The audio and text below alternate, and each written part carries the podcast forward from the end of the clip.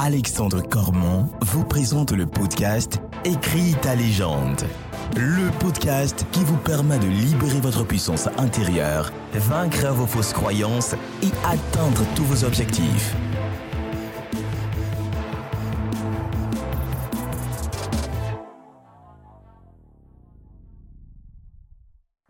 Salut à toi, bienvenue dans ce podcast Écris ta légende, le podcast qui est là pour t'aider à libérer ta puissance intérieure. Aujourd'hui, j'ai l'honneur d'avec moi d'avoir un invité très spécial, Stéphane Fiosonangai, alias Crazy Monkey, cascadeur international. On l'a vu également dans Men in Black International, le dernier Men in Black. Et il est français, il est là et représente la France à l'international. Salut Steph, comment tu vas? Salut, ça va Alexandre? Merci, merci, merci beaucoup de m'avoir, hein. ça fait super plaisir. Eh bien, écoute, merci à toi de prendre du temps. Je sais que tu repars bientôt aux États-Unis, tu es actuellement en France. En fait, tu voyages énormément. Euh, est-ce que tu peux nous parler un petit peu de qui tu es et comment tu en es arrivé à avoir ce statut de cascadeur international et euh, de faire rêver autant de personnes aussi? Parce que c'est un métier qui fait rêver beaucoup de petits garçons ou même de plus grands garçons finalement ben, Écoute, euh, mon parcours de base, je suis un on va dire danseur hip-hop, donc euh, breakdancer hip-hop qui est devenu euh, breakdancer international assez, euh, assez rapidement. Et j'ai commencé donc avec la danse à faire beaucoup de compétitions, dont danser pour des très grosses compagnies comme Red Bull. donc ça m'a emmené en fait au niveau international, m'a donné une renommée. Et à la fin, mon on m'a, on va dire, ouvert les portes du monde du cinéma sur le fait de. Je suis rentré dans le cinéma en 2006 pour le premier film que j'ai pu faire qui s'appelle, euh, qui est Jumper, où j'ai doublé euh, Samuel L. Jackson. Euh, pour faire des scènes de, ouais, scènes de combat en feu pour lui. ils avaient besoin d'un mouvement de breakdance qui est la vrille, qui s'appelle aussi le air flare. Qui, voilà, donc le cinéma s'est ouvert à moi à cette période-là. Et euh, je continuais toujours mes compétitions à l'international. Euh, j'ai euh, remporté un championnat du monde. Par équipe ou en individuel? Ah oui, donc en équipe. J'ai remporté un championnat du monde en équipe. Je suis, on a été champion de France en 2005 et 2009. après, on a refait le titre de champion du monde, arrivé troisième en 2009, si je me rappelle, troisième ou quatrième. Quatrième en 2009. Et donc 2005, j'ai remporté le titre de championnat du monde avec une équipe. Euh, donc on a fait une Dream Team française. Et euh, on est parti en Corée. On a remporté un très très court battle. Tu avais quel euh, âge en 2005 Oh, 2005, j'avais 21 ans. Waouh. Ouais, Donc à 21, ans, 21 ans, tu es en train de vivre un peu, tu es sur le toit du monde finalement dans ce que tu fais, dans ce que tu pratiques. Ouais, franchement, c'était à cette époque-là, je réalisais vraiment pas. C'était plus du, plus du plaisir qu'autre chose. J'ai euh, juste euh, laissé, on va dire, euh, la vie m'emmener là-bas et, j'ai essayé de garder surtout mon, ma bonne humeur et mon, ben, le kiff vraiment que j'ai de, toutes les disciplines que je peux faire et dont, la, la, dont la danse qui est une des plus grandes. Et ouais, naturellement, la, vie m'a emmené là-bas. Et j'ai surtout écouté des bonnes personnes, je pense, à la bonne période, qui m'ont aidé à, à, aller plus loin et à pousser les limites hors du, vraiment hors de chez moi. Alors du coup, petite question, euh, quel type d'enfance tu as eu? Parce que euh, tu vois, tu nous présentes la danse, c'est euh, pour moi un métier qui est hors du commun, qui est atypique. Généralement, les parents, ils nous disent va travailler et fais ah les bonnes études. À partir de quel moment, toi, tu t'es aperçu que la danse, c'était puissant pour toi et comment ton entourage l'a vécu? Ben, ben, en fait, j'ai grandi, donc j'ai une équipe, mon équipe de base qui est en fait vraiment mon, euh, mon premier cœur euh, est le groupe Figure de style en fait de Dijon, donc de Chenauve surtout, euh, banlieue dijonnaise. On a, on a commencé, j'ai commencé la danse parce qu'en fait, j'ai tous mes frères, la majorité de mes frères et sœurs sont danseurs. Donc j'ai juste suivi, on va dire, un peu le cocon familial. Tu as été le dernier ou pas? Je suis l'avant-dernier. L'avant-dernier. Ouais, je suis l'avant-dernier. Donc la majorité de mes frères dansent, dont j'ai j'ai dix frères et sœurs. Donc on a tous été, on va dire, dans le sport depuis un moment. Ma sœur est euh, joueuse, était joueuse, euh, handballeuse professionnelle qui a fait euh, les Jeux Olympiques. Et j'ai, comment dire, on a tous vraiment adoré le sport. Donc, j'étais entre la danse et, et, le basket. Et les arts martiaux, dont la boxe, le kickboxing et un peu de la capoeira et toutes ces choses-là.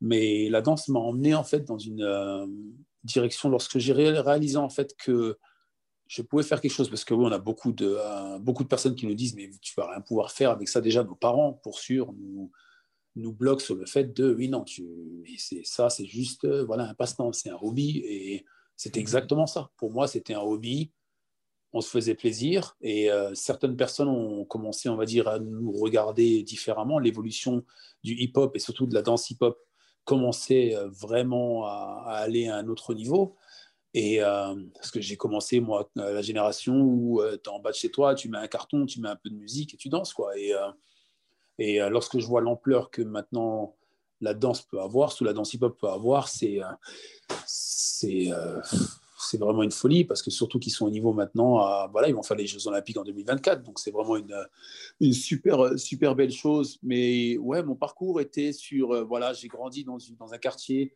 avec euh, toutes ses qualités et ses défauts.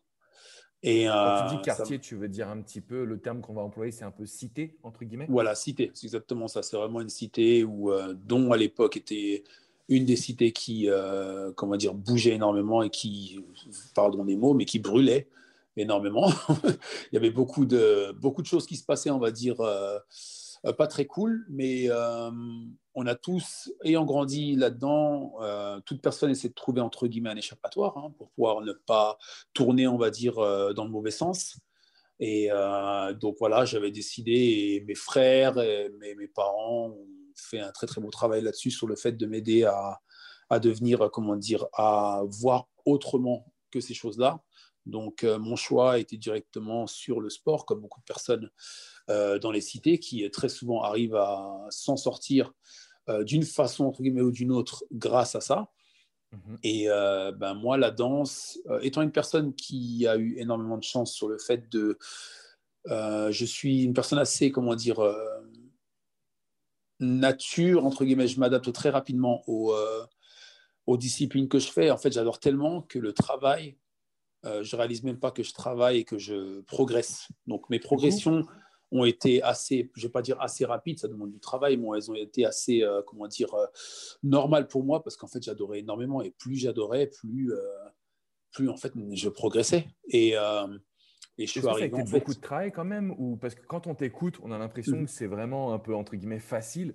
Mmh. Aujourd'hui, quand tu regardes, est-ce que tu as travaillé vraiment énormément ou est-ce que tu es bah, naturellement, c'est un cadeau entre guillemets, tu es naturellement doué dans ce que tu fais bah aujourd'hui, ouais. aujourd'hui, avec le recul, ouais, c'est énormément de travail.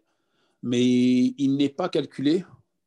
On calcule vraiment pas les heures et euh, les blessures, toutes les choses qu'on peut avoir parce qu'on est jeune. Et euh, voilà, j'étais une personne, j'ai jamais vraiment lâché prise par rapport à quoi que ce soit. J'avais le moindre problème euh, psychologiquement ou, ou physiquement. Je me disais, ça va aller, je vais me remettre et on continuera. Et en plus, la jeunesse est une des clés là-dessus pour vraiment se guérir très rapidement. Et, mais oui, ça, ça, a pris beaucoup de temps parce que je danse maintenant depuis. Euh, ça fait 26 ans maintenant que je danse et que je suis, ouais, que je danse. Je suis, on va dire, euh, danseur professionnel. Après, c'est toujours un grand mot, mais je suis danseur professionnel depuis maintenant. si je tourne les trucs depuis maintenant, voire on va dire 15 ans. Ouais, ouais ça fait ouais, 15, entre 15 et 17 ans. Euh, après, je suis, j'ai été, je suis acrobate, euh, acrobate euh, international depuis reconnu grâce au Cirque du Soleil, dont je suis rentré au Cirque du Soleil en tant que caractère principal depuis maintenant 10 ans, 11 ans. Alors justement, tu vois, Steph, on dit souvent que le Cirque du Soleil, c'est la crème de la crème, que c'est vraiment la référence. Comment tu as réussi à accéder à ce niveau-là, en fait? Comment ça s'est passé? Quelles sont les épreuves que tu as traversées? Peut-être les challenges aussi que tu as dû traverser? Oui, bah en fait, le Soleil Soleil est une, euh, est une compagnie, moi personnellement, c'était une compagnie il y a 11 ans en arrière et quelques mois avant ça, avant que je rentre là-dedans, je ne savais pas je ne connaissais pas cette compagnie, alors que la compagnie a 30 ans. et euh, j'ai toujours été un, acrobate, à toujours vouloir faire euh, on va dire, des guignoleries. et, euh, et, je me suis, je me suis, on va dire, naturellement, j'ai réussi à, à créer un petit mélange entre mes différentes cultures, que ce soit en fait la capoeira, bah, tout ce qui est les arts martiaux, la gymnastique et la danse. Et ça m'a créé un style, entre guillemets, je pense, assez atypique. Et le Cirque du Soleil, en fait, au lieu que je fasse une audition pour eux, ils m'ont appelé. Il y avait un caractère, un caractère principal sur le show K qui est à Las Vegas. Euh, qui était un acrobate et un, donc un martial artist, donc une personne qui faisait de la capoeira, euh, qui partait, qui avait euh, terminé son contrat. Cette personne était brésilienne, mais ben, noire de peau. Et, et comment dire, lorsqu'ils ont refait des castings, ils ont fait place, ils ont parlé à des personnes de différents coins du monde pour essayer de rencontrer, trouver les personnes vraiment qui correspondraient, on va dire, à ce caractère. Et à ce moment-là, en fait, il y a, cinq, années avant, cinq ou six années avant ça, j'avais rencontré une, femme à, Los Angeles euh, qui travaillait en fait dans le monde du spectacle, un peu tout ce qui est les castings, qui était aussi danseuse à l'époque, euh, qui avait vraiment adoré, on va dire, mon personnage et euh, mon côté, on va dire, humain. Et on est resté en contact. On a, j'ai pris, elle m'a passé son email, j'ai pris son email, on s'est remercié, mais pendant 5-6 années, on ne s'est pas parlé. Le jour où ce rôle est arrivé et qu'elle a vu la photo de la personne, elle m'a appelé, elle m'a renvoyé un email. Heureusement, j'ai gardé mon email. Et elle m'envoie un email et elle me dit Oui, ben, euh, je travaille avec le Cirque du Soleil, ils cherchent quelqu'un, j'ai pensé à toi, tu corresponds à la personne qu'ils veulent. Et je dis Mais comment ça? Elle me dit Non, non, mais j'ai envoyé ton lien déjà, tes contacts, ils vont te contacter. Et voilà, donc euh, c'est quelle sensation que tu as à ce moment-là? C'est de la peur, c'est de l'appréhension, c'est de la joie? Tu te dis, eh ben, finalement, l'univers me, est en train de me donner ce que j'avais toujours rêvé, peut-être? Ah ouais, ben en fait, naturellement, en fait, je suis une personne, j'ai fait énormément de spectacles avec mon groupe, avec mon premier groupe et mon deuxième, dont Fasté qui est de Paris. Et, euh, et euh, le monde du spectacle, je le connaissais, on va dire, à, à un certain niveau. Et lorsque le Cirque du Soleil, en fait, m'a contacté, j'ai commencé à regarder quelques vidéos sur YouTube et je ne comprenais pas. Je disais, mais je tapais Soleil et je voyais un show avec un nom et un autre et je ne comprenais pas trop. Je me disais, mais en fait, Cirque Soleil, c'est juste un show ou pas? Et en fait, j'ai appris en leur parlant que le du Soleil avait une vingtaine de shows en fait dans le monde entier et qui était la compagnie la plus haute en termes de spectacle et qu'ils étaient là depuis euh, déjà plus de 20 ans. Et, euh, et en fait, je me suis dit, waouh, ok, d'accord, j'ai la chance de pouvoir euh, être contacté directement par, euh, par euh, cette compagnie et me propose une idée un contrat. Donc, en fait, ils me demandent un, entre guillemets, contrat sous forme de, d'audition. Donc, ils me disent, on a, on a 5 à 10 autres personnes qui sont qu'on a aussi en tête, mais euh, est-ce que tu es... Euh, mais voilà, tu fais partie des personnes qu'on est vraiment intéressées, et moi, je leur explique, et en fait, au lieu... Parce que très souvent, les personnes, lorsqu'on leur propose ça, surtout les personnes qui connaissent la compagnie, qui veulent vraiment travailler dans le monde du spectacle, ils vont, tout de suite, quoi. ils vont dire oui, peu importe ce que tu veux, le prix, je prends, je, je veux vivre l'expérience. Moi, j'étais sur le fait de... Je suis désolé, en fait, je ne vous connais pas si euh, vous me proposez un contrat, c'est cool, mais si vous ne proposez pas, c'est pas grave, je continue ma vie. Je suis en pleine lancée dans le, dans le côté monde international au niveau, du, euh, au niveau du, de la danse. Euh, ça ne me dérange pas de, de, comment dire, de ne pas vraiment travailler avec vous. Et à ce moment-là, bah, j'entends les personnes qui me parlent québécois, ils me disent mais tavernac, mais c'est pas possible, mais, mais est-ce que tu sais qui on est? Et moi je suis là, je dis non, mais ben, j'ai un respect pour ce que vous me dites, mais je ne connais pas. Donc, je ne suis pas pressé vraiment de voilà travailler avec vous. Et ils me l'ont répété quand je suis arrivé à Montréal. Et je, euh, je rentre dans cette, euh, dans cette conversation avec eux et ils me disent est-ce que tu peux m'envoyer une, euh, une vidéo de toi, de ce que tu fais et tout ça? Donc le lendemain, moi hyper motivé, je prends ma caméra de l'époque avec avec euh, mon ex et je lui dis filme-moi un peu partout. Donc on se, je promène, je fais deux trois vidéos avec des acrobaties, toutes ces choses là, et euh, je leur envoie la vidéo le soir même. Donc ils me rappellent avec le décalage horaire, ils me rappellent et ils me disent oui ben euh, Stéphane, on a une question. Et je dis oui quelle question? Tu fais quelle taille? Et je suis là, ben, je fais 1m90 et ils me disent, mais c'est pas possible. Et je suis là, pourquoi c'est pas possible? Ils me disent, mais tu es très grand. Et moi, je comprenais pas en fait qu'à l'époque, les acrobates étaient la majorité très petite taille.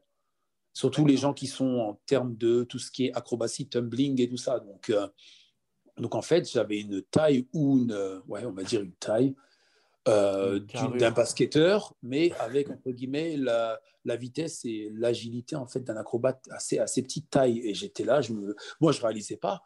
Et il me renvoie une autre vidéo, il me euh, renvoie une autre vidéo juste pour ta flexibilité.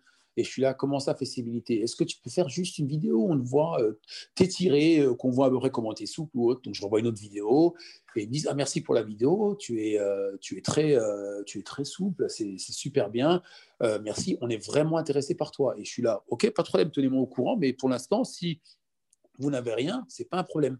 Et donc, à chaque fois, ils sont là, mais c'est pas possible. Mais on, euh, on, est en train de t'expliquer qu'on est intéressé par toi, tu fais partie des personnes, des premiers qu'on veut prendre. Mais voilà, il me dit, on a 10 personnes. Il me rappelle euh, deux jours après, euh, on est maintenant à 8. Tu fais toujours partie des personnes vraiment premiers qu'on est en train de parler. Ah bah là, on a 5. On a une personne du Brésil. En fait, il, voulait, voir, il voulait voir mon mental, en fait, pour voir si j'allais leur dire. Ah, si tu avais dit Ok, j'ai envie de signer, s'il vous plaît, euh, c'est trop cool. Est-ce que tu penses que ça aurait changé quelque chose ou pas? Ah oui, oui, à 100%. le fait de te mettre en demande. On dit, souvent ça, tu vois, pour les relations. Euh, souvent, quand mhm. on est en demande, c'est jamais bon. Donc là, le fait que tu restes un peu maître de tes émotions, mhm. c'est intéressant quand tu dis qu'ils ont voulu tester ton mental. Tu penses c'était quoi leur objectif derrière? Ben surtout, s'ils arrivent à, comment dire, vu que le Cirque du Soleil est euh, une compagnie en termes de spectacle, c'est vraiment, euh, comment je pourrais dire ça, l'apothéose, quoi. C'est, c'est le, la plus grande compagnie. Ben, naturellement, très souvent, ils, ont 80%, euh, je pense, des personnes à qui ils demandent de travailler avec eux. Euh, il n'y a pas de négociation. C'est vraiment basé sur le on est intéressé. Ah oui, oui, moi aussi, merci, merci beaucoup pour votre proposition. Et c'est quelque chose que j'attendais. Parce que quand je parle avec beaucoup de personnes et que je leur dis ah, j'ai travaillé sur le soleil, les gens me disent Ah, j'ai fait une audition à 5 ans, ah, j'ai envoyé mes vidéos, voilà, j'attends tellement que. Moi, et moi, ils me demandent comment tu es rentré? Je n'ose même pas leur dire. Parce que je sais que c'est quelque chose qui peut être très. Ça peut être dur pour eux. Parce qu'ils vont dire Mais comment ça, tu es rentré sans qu'on te demande et on t'a dit Ben voilà, euh, juste passer par là. Et donc voilà, donc c'est ce qui s'est passé. Je suis arrivé à Montréal et c'est la première chose qu'ils m'ont dit. Ils m'ont dit Ah, c'est toi la personne qui ne connaissait pas notre, euh, notre compagnie. J'étais là, oui. Ils m'ont dit bah, Tu es vraiment un caractère. je dis Bah oui, je dis Bah écoutez, euh, ça fait plaisir. Donc j'arrive au, à leur euh, main office, là, donc le bâtiment, le siège social du, du Ciel du Soleil, et je me dis Ah ouais, en fait, c'est gros. Déjà, j'arrive à l'aéroport, je vois une compagnie qui me récupère euh, un chauffeur, et je suis là, ok, euh, il y a peut-être quelque chose. Je me dis, j'ai déjà eu cette expérience dans le monde du cinéma avant, mais ça, ok, j'arrive au siège social, je vois que, ouais, c'est quelque chose de, dingue, quoi. C'est énorme. Ils ont trois gros bâtiments, euh, toutes les personnes super, super gentilles et voilà. Je sais pas, je suis resté deux semaines là-bas et ils m'ont dit, tu pars vivre à Las Vegas. Et j'étais là, Ok, d'accord. Oui, ton show sera à Las Vegas. Euh, c'est un show fixe, c'est un contrat pour un an. Et euh, je dis, ok, donc c'est bon, je pars pour un an. Donc moi, je me prépare. Au début, ben, ils m'ont même demandé de. Euh, est-ce que tu peux partir as eu une peur à ce moment-là ou pas? Est-ce que tu te dis, oh, je vais pas voir ma famille, je vais vivre dans un pays peut-être que tu connaissais pas totalement les US ou en tout cas la ville de Las mmh. Vegas. Il y a une petite peur ou aucune peur C'est je fonce, j'y vais, je suis aligné, c'est ma vie, c'est ma mission, c'est ce que je vais faire? Bah, en fait, j'étais un. Comment dire Je voyageais déjà énormément. Et euh, j'adorais ça. Mais souvent, quand je voyageais, je partais au maximum un mois, voire un mois et demi. Et je revenais. Donc, je savais toujours que je rentrais. Euh, le jour où euh, ils m'ont proposé un contrat d'un an, j'ai fait oulala, il y a quelque chose, c'est différent. Et je parlais avec eux à peu près vers la période, jusqu'à la période après de fin novembre. Et ils m'ont demandé de venir deux, trois semaines, je crois deux ou trois semaines après, à Montréal, avant les fêtes. Et ils me disent, bon voilà, tu partiras ce jour-là. Et je leur ai dit non. Et là, ils ont vu directement en fait mon caractère et ma position.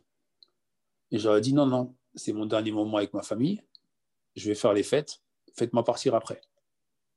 Ils m'ont dit, mais tu comprends qu'on n'a pas le choix, c'est comme ça. Je lui ai dit non, trouvez le choix. C'est les fêtes, c'est le dernier moment que je peux avoir. Je suis jamais parti aussi longtemps trouver un moyen de me faire partir plus tard. Ils m'ont dit, le caractère que tu avais, et je ne savais même pas, c'était naturel pour moi. De, surtout que j'avais une certaine expérience par rapport à tout ce qui est un petit peu de négociation, un peu de contrat ou autre. Ouais. Ben, j'ai, directement compris que tu peux donner aux gens, mais ne donne pas trop. C'est intéressant, c'est un super conseil là que tu viens de donner. Hum, et, et, à partir de ce moment-là, j'ai dit, tant qu'on va dire les choses, ça va dans ton sens, et que tu, tu donnes et tu es toujours en train de te dire, ben, mon esprit est toujours, je suis en paix avec moi-même. Quand je fais ça, ça peut aller tout seul. Mais si ce n'est pas le cas, vaut mieux dire, moi je préfère refuser un travail euh, et me dire que, voilà, à la fin, j'ai eu mes... Euh, on ne m'a pas écouté au moins un minimum. Si on m'écoute un minimum, il n'y a pas de problème, mais si on m'écoute, et que je dis, bah écoutez, moi je vais aller là-dedans et on me dit, ah non, je ne veux pas, je dis, ok, pas de problème, prenez quelqu'un d'autre, je pense que vous aurez une autre personne. Mais la seule chose que je peux vous dire, et ce n'est pas une question pour dire que moi, je, entre guillemets, je me vante ou pas, je leur dis directement, vous pouvez avoir une autre personne qui peut être hyper talentueuse aussi, mais vous n'aurez jamais, entre guillemets, Stéphane Fesson-Nagaï. C'est la chose que je dis aux gens souvent. Je parce que, indirectement, ce qu'il faut et le plus important, c'est de s'aimer soi-même. Alors justement, comment tu as réussi à avoir cette confiance? Parce que là, tu vois, tu me dis ça, même moi, je me dis, est-ce que je pourrais dire cette phrase? Vous ne pas un Alex Cormon. Comment tu as fait pour arriver à ce niveau de confiance? Est-ce que tu, euh, y a des événements qui t'ont forgé? Est-ce que euh, comment tu arrives à, pouvoir dire cette phrase, avoir cette confiance en toi? Ben, En fait, lorsque naturellement, quand j'ai commencé à voyager avec la danse bien avant le ciel du soleil, j'ai euh, eu une comment dire, j'ai réalisé des choses par rapport à ben oui, même si tu as des personnes autour de toi et des fois ben, qui est une force, dont ta famille, tes amis ou autres, euh, très souvent c'est toi. Donc il faut apprendre à te regarder dans le miroir. Et euh, lorsque j'ai fait ce tri, et j'ai commencé à le faire un petit peu, surtout par rapport au sport, parce que le sport, on devient, entre guillemets, talentueux ou, euh, comme, comme beaucoup de personnes disent, qui n'est pas pour moi un titre, mais être fort dans un sport, mhm. dès le moment où on arrive à accepter toutes les choses qui vont avec, c'est-à-dire euh, certains sacrifices, les blessures qui vont venir lorsqu'on se blesse et essayer de garder une bonne motivation et rester positif pour pouvoir se guérir et revenir le plus vite possible, prendre soin de soi. Mais le plus important, c'est soi, le fait de se dire prendre soin de soi, qui est quelque chose que beaucoup de gens ne font plus aujourd'hui, le fait de se dire qu'est-ce que je suis, est-ce que moi ça va? Peut-être te poser ta propre question à dire est-ce que ça va? Et ça, c'est quelque chose que naturellement, à l'époque, je commençais à développer, j'étais jeune, donc euh, je, je le faisais à ma façon ou à mon degré, mais dès le moment où euh, je suis parti après vraiment seul aux États-Unis, et que je me suis concentré sur beaucoup de choses, tout ce qui est euh, yoga, un petit peu de méditation, toutes ces choses-là, j'ai appris énormément à faire le recul par rapport à plein de choses, que ce soit la famille ou autre, parce qu'on a tous des familles, on a tous eu des différents, on a tous grandi d'une façon ou d'une autre. Moi, personnellement, euh, comme je pense n'importe quelle personne, on a tous des questions à poser à nos familles, et que des fois qu'on qu'on ne pose pas, les non-dits est un très très gros problème chez beaucoup de gens. Ben, moi, naturellement, je suis arrivé à un stade où, en fait, j'ai essayé de, je crève les abcès et je parle aux gens, même si ça peut faire mal, j'explique, voilà, à ce moment-là, j'ai eu ceci, j'ai eu cela, j'ai souffert par rapport à ça, je ne comprends pas, maintenant je veux passer à autre chose, restons en paix, voyons ce qui est le plus important. Et, euh, et des moments où j'ai fait, ouais, des moments où j'ai fait ça, ça m'a énormément. Hein. Hmm. Est-ce que justement, excuse-moi, j'ai deux questions là qui me viennent en tête. La première, c'est est-ce que tu as eu des regrets par rapport à ça? Est-ce qu'il y a des situations où tu te dis, j'aurais dû me taire à ce moment-là? Ou jamais euh, En fait, non. Parce que si vraiment c'est quelque chose qui porte à cœur, vaut mieux le dire. Mais dès le moment où tu emploies les mots différemment sur le fait de très souvent les conversations qu'on peut avoir avec un ami, membre de la famille, euh, même une personne, une copine ou autre avec qui tu es ou autre, une femme ou autre, dès le moment où tu expliques quelque chose, à dire écoute, je, je, ne cherche pas à te blesser en disant ça. Si je le fais, j'en suis désolé, ce n'est pas le but. Là, après, tu peux engager toute discussion. Mhm parce que la personne va se dire ah oui non peut-être que je suis euh, j'ai sorti une bêtise mais il a dit au début dans tous les cas c'est pas ce qu'il cherchait. Si vraiment les personnes sont assez intelligentes pour se dire ça. Après voilà naturellement une femme va plus l'écouter. Entre hommes c'est différent. On, a, beaucoup de choses un caractère un ego qui parle et euh, et très souvent, on retient que le mal. c'est Mais... quoi aujourd'hui pour toi ta, ta, plus grande force? Tu viens de parler de caractère, d'ego. C'est quoi ta plus grande force, ta plus grande qualité? Aujourd'hui, c'est quoi? Ma plus grande qualité, franchement, pour moi, c'est mon sourire. Et c'est-à-dire l'humeur que je donne aux gens. Toutes les équipes, toutes les personnes et toutes les expériences que j'ai pu avoir par rapport, à, par rapport que ce soit Cirque du Soleil, euh, la danse avec mes groupes, euh, le cinéma aujourd'hui, surtout je le vois énormément dans le cinéma et dans le Cirque du Soleil. À chaque fois que je vais les revoir au Cirque du Soleil ou que je retourne dans un film, la première chose qu'ils me disent, ils me disent Ok, la bonne humeur est de retour. Parce que je suis une personne qui est, je l'ai vite, on va dire, réalisé, que je suis une personne qui est, qui est très solaire. Donc, je fais tout pour apporter la, joie et la bonne humeur chez les gens. Il y a quelque chose qui ne va pas, je vais dire ça. Ça, se travaille ou pas? Parce que, tu vois, la première fois que j'étais au téléphone, je me suis dit, waouh, ce gars-là, il a une énergie. Exactement ce que tu viens de dire. La générosité, la gentillesse. Euh, tu vois, on a, ça c'était tellement fluide pour que tu acceptes de participer au podcast alors que tu pars à Los Angeles dans deux jours, que tu es pris par toutes les démarches, etc tu es avec moi, tu es là pour nous. Est-ce que ça se travaille, ce, côté solaire? Est-ce que je suppose que ça fait partie de ta personnalité, mais est-ce, mhm. que ça se Est-ce que c'est quelque chose que tu travailles ou pas du tout? Euh, Non, je ne le travaille pas. Je le travaille surtout dès le moment où je sens qu'il y a quelque chose entre guillemets qui ne va pas. Dès le moment où je me dis ben ah, je suis pas entre guillemets en alignement, je vais me poser la question et essayer de voir la cause et me dire mais pourquoi? Et l'accepter, parce qu'il y a toujours des jours où on se sent gris, et c'est tout à fait normal, ça fait partie de la vie. Mais la question, c'est est-ce que tu veux être gris pendant longtemps ou tu veux juste que ce soit quelque chose qui peut durer une heure, euh, une semaine ou, euh, ou, vraiment dix minutes et dire ok, je passe à autre chose. J'ai, j'ai tout fait, je fais tout pour vraiment me faire plaisir et, euh, et, de donner. Je suis une personne qui a énormément et j'adore énormément donner. Et j'ai été prof de danse pendant très longtemps. Et euh, lorsque j'expliquais à tous mes élèves, lorsque je vous apprends la danse, c'est pas la danse que je vous apprends, je vous apprends la vie. C'est-à-dire à vous aimer. Lorsque vous dansez, aimez-vous. Aimez vos défauts, aimez, aimez vos qualités. À la fin, vous allez voir que tout sera des qualités. Et, euh, et beaucoup de gens me disent, oui, mais euh, tu nous as beaucoup forcé à vous amuser. Si vous vous amusez pas, je dis, ça sert à rien de vous, euh, de vous, euh, comment dire, de danser. Laissez ce jour-là passer. Demain, ce sera meilleur. Et dans ton parcours, quand je t'écoute, je vois que tu as vraiment travaillé sur toi.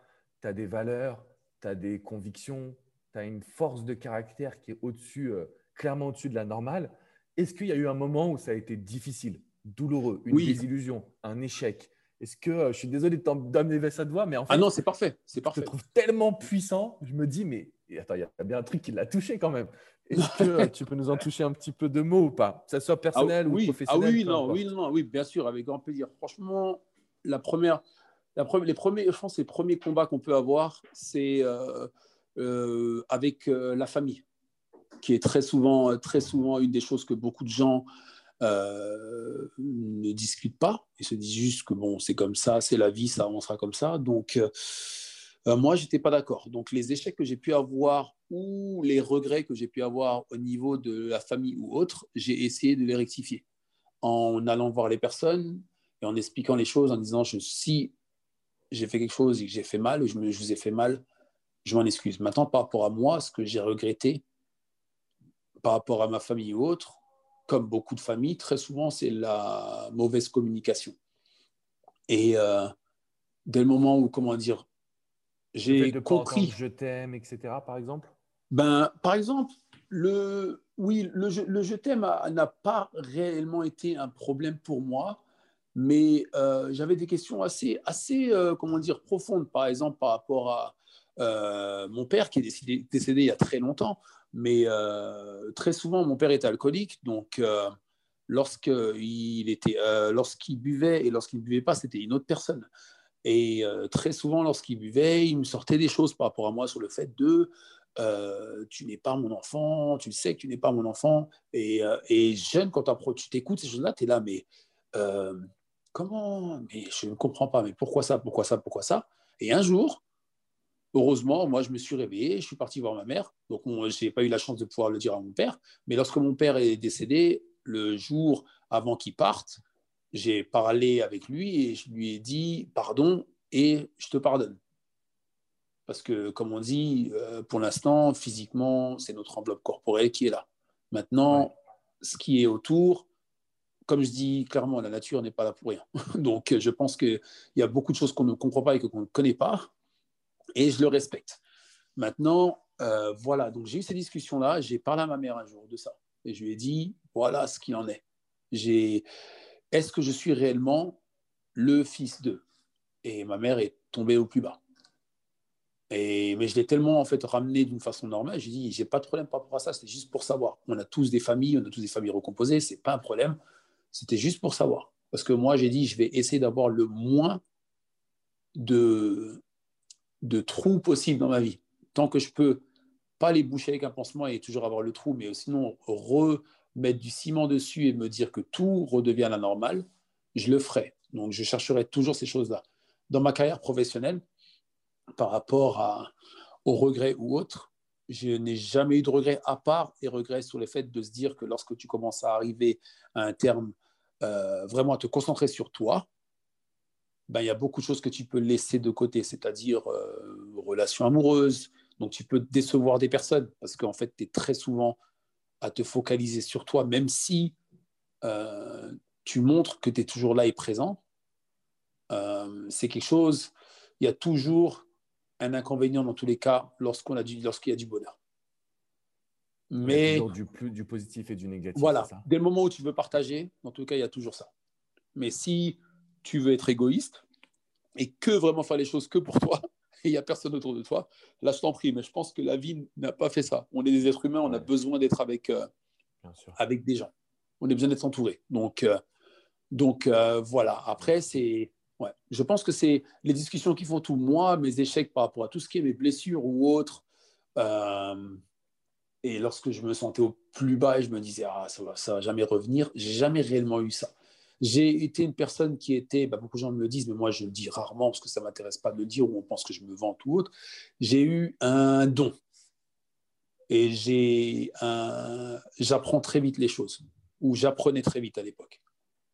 Grâce à ça, j'ai pu développer euh, des niveaux, parce que je, je n'aime pas mettre de niveau, parce que moi, une personne pro ou euh, une personne qui est en train d'apprendre, pour moi, c'est la même chose.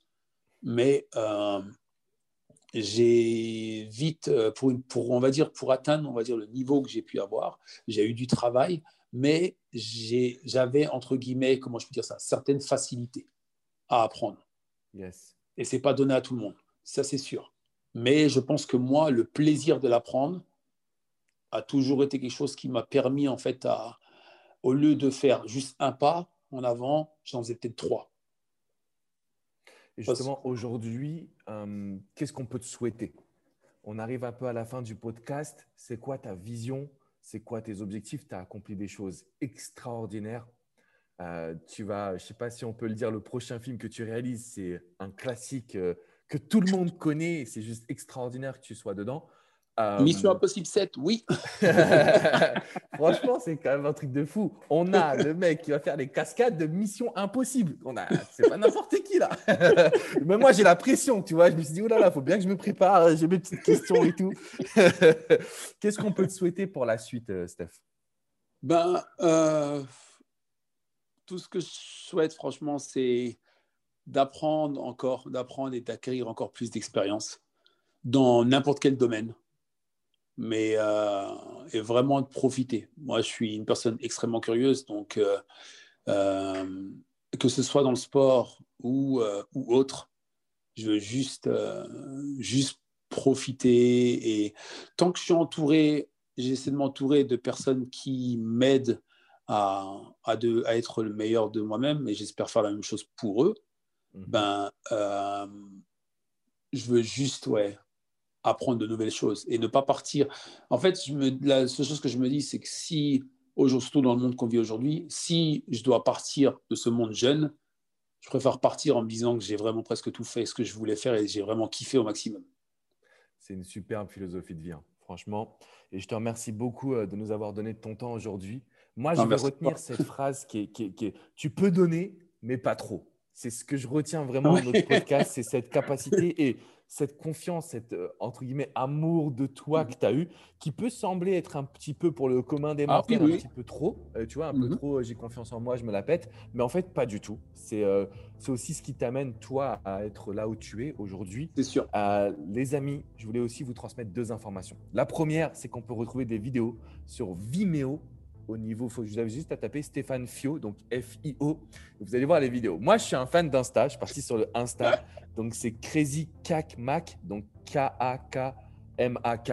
Mais vous pouvez taper aussi Stéphane Fio, vous allez le retrouver. Et euh, franchement, j'ai regardé ton profil depuis plusieurs jours. Je me dis, mais quelle souplesse, ça me fait mal aux adducteurs, rien que de te voir. J'ai même peur quand je te vois. Donc, s'il vous plaît, allez voir ce qu'il fait. C'est tout simplement. En fait, c'est Ah, dingue. C'est, euh, tu sais, tu- euh, quand tu regardes un film, tu te dis, ouais, c'est un film, c'est truqué. Mais en fait, toi, tu fais les trucs des films en vrai.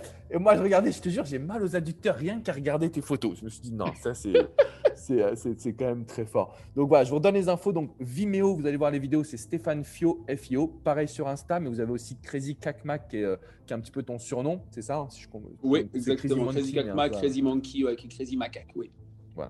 Donc, euh, allez voir tout ça. Steph, je tiens vraiment à te remercier pour ton temps, euh, pour tout ce que tu nous as transmis comme, euh, comme pépite. Si vous avez des questions, vous pouvez euh, me les envoyer parce que je, je pense que j'essaierai de te réavoir peut-être dans quelques mois, quelques années. Avec grand plaisir. évolution. Si ça, te, si ça te tente, en tout cas, merci. ah oui, merci. à 100%. On te souhaite vraiment du fond du cœur un bon voyage à à LA, un bon tournage pour Mission Impossible 7. Et puis, euh, et puis voilà, s'il vous plaît les amis, allez sur Vimeo, allez sur Insta, mettez un petit message à Steph, dites-lui merci. Mettez 5 étoiles également au podcast, partagez à fond. Euh, encore une fois, merci Steph. Merci à toi. Merci encore pour tout.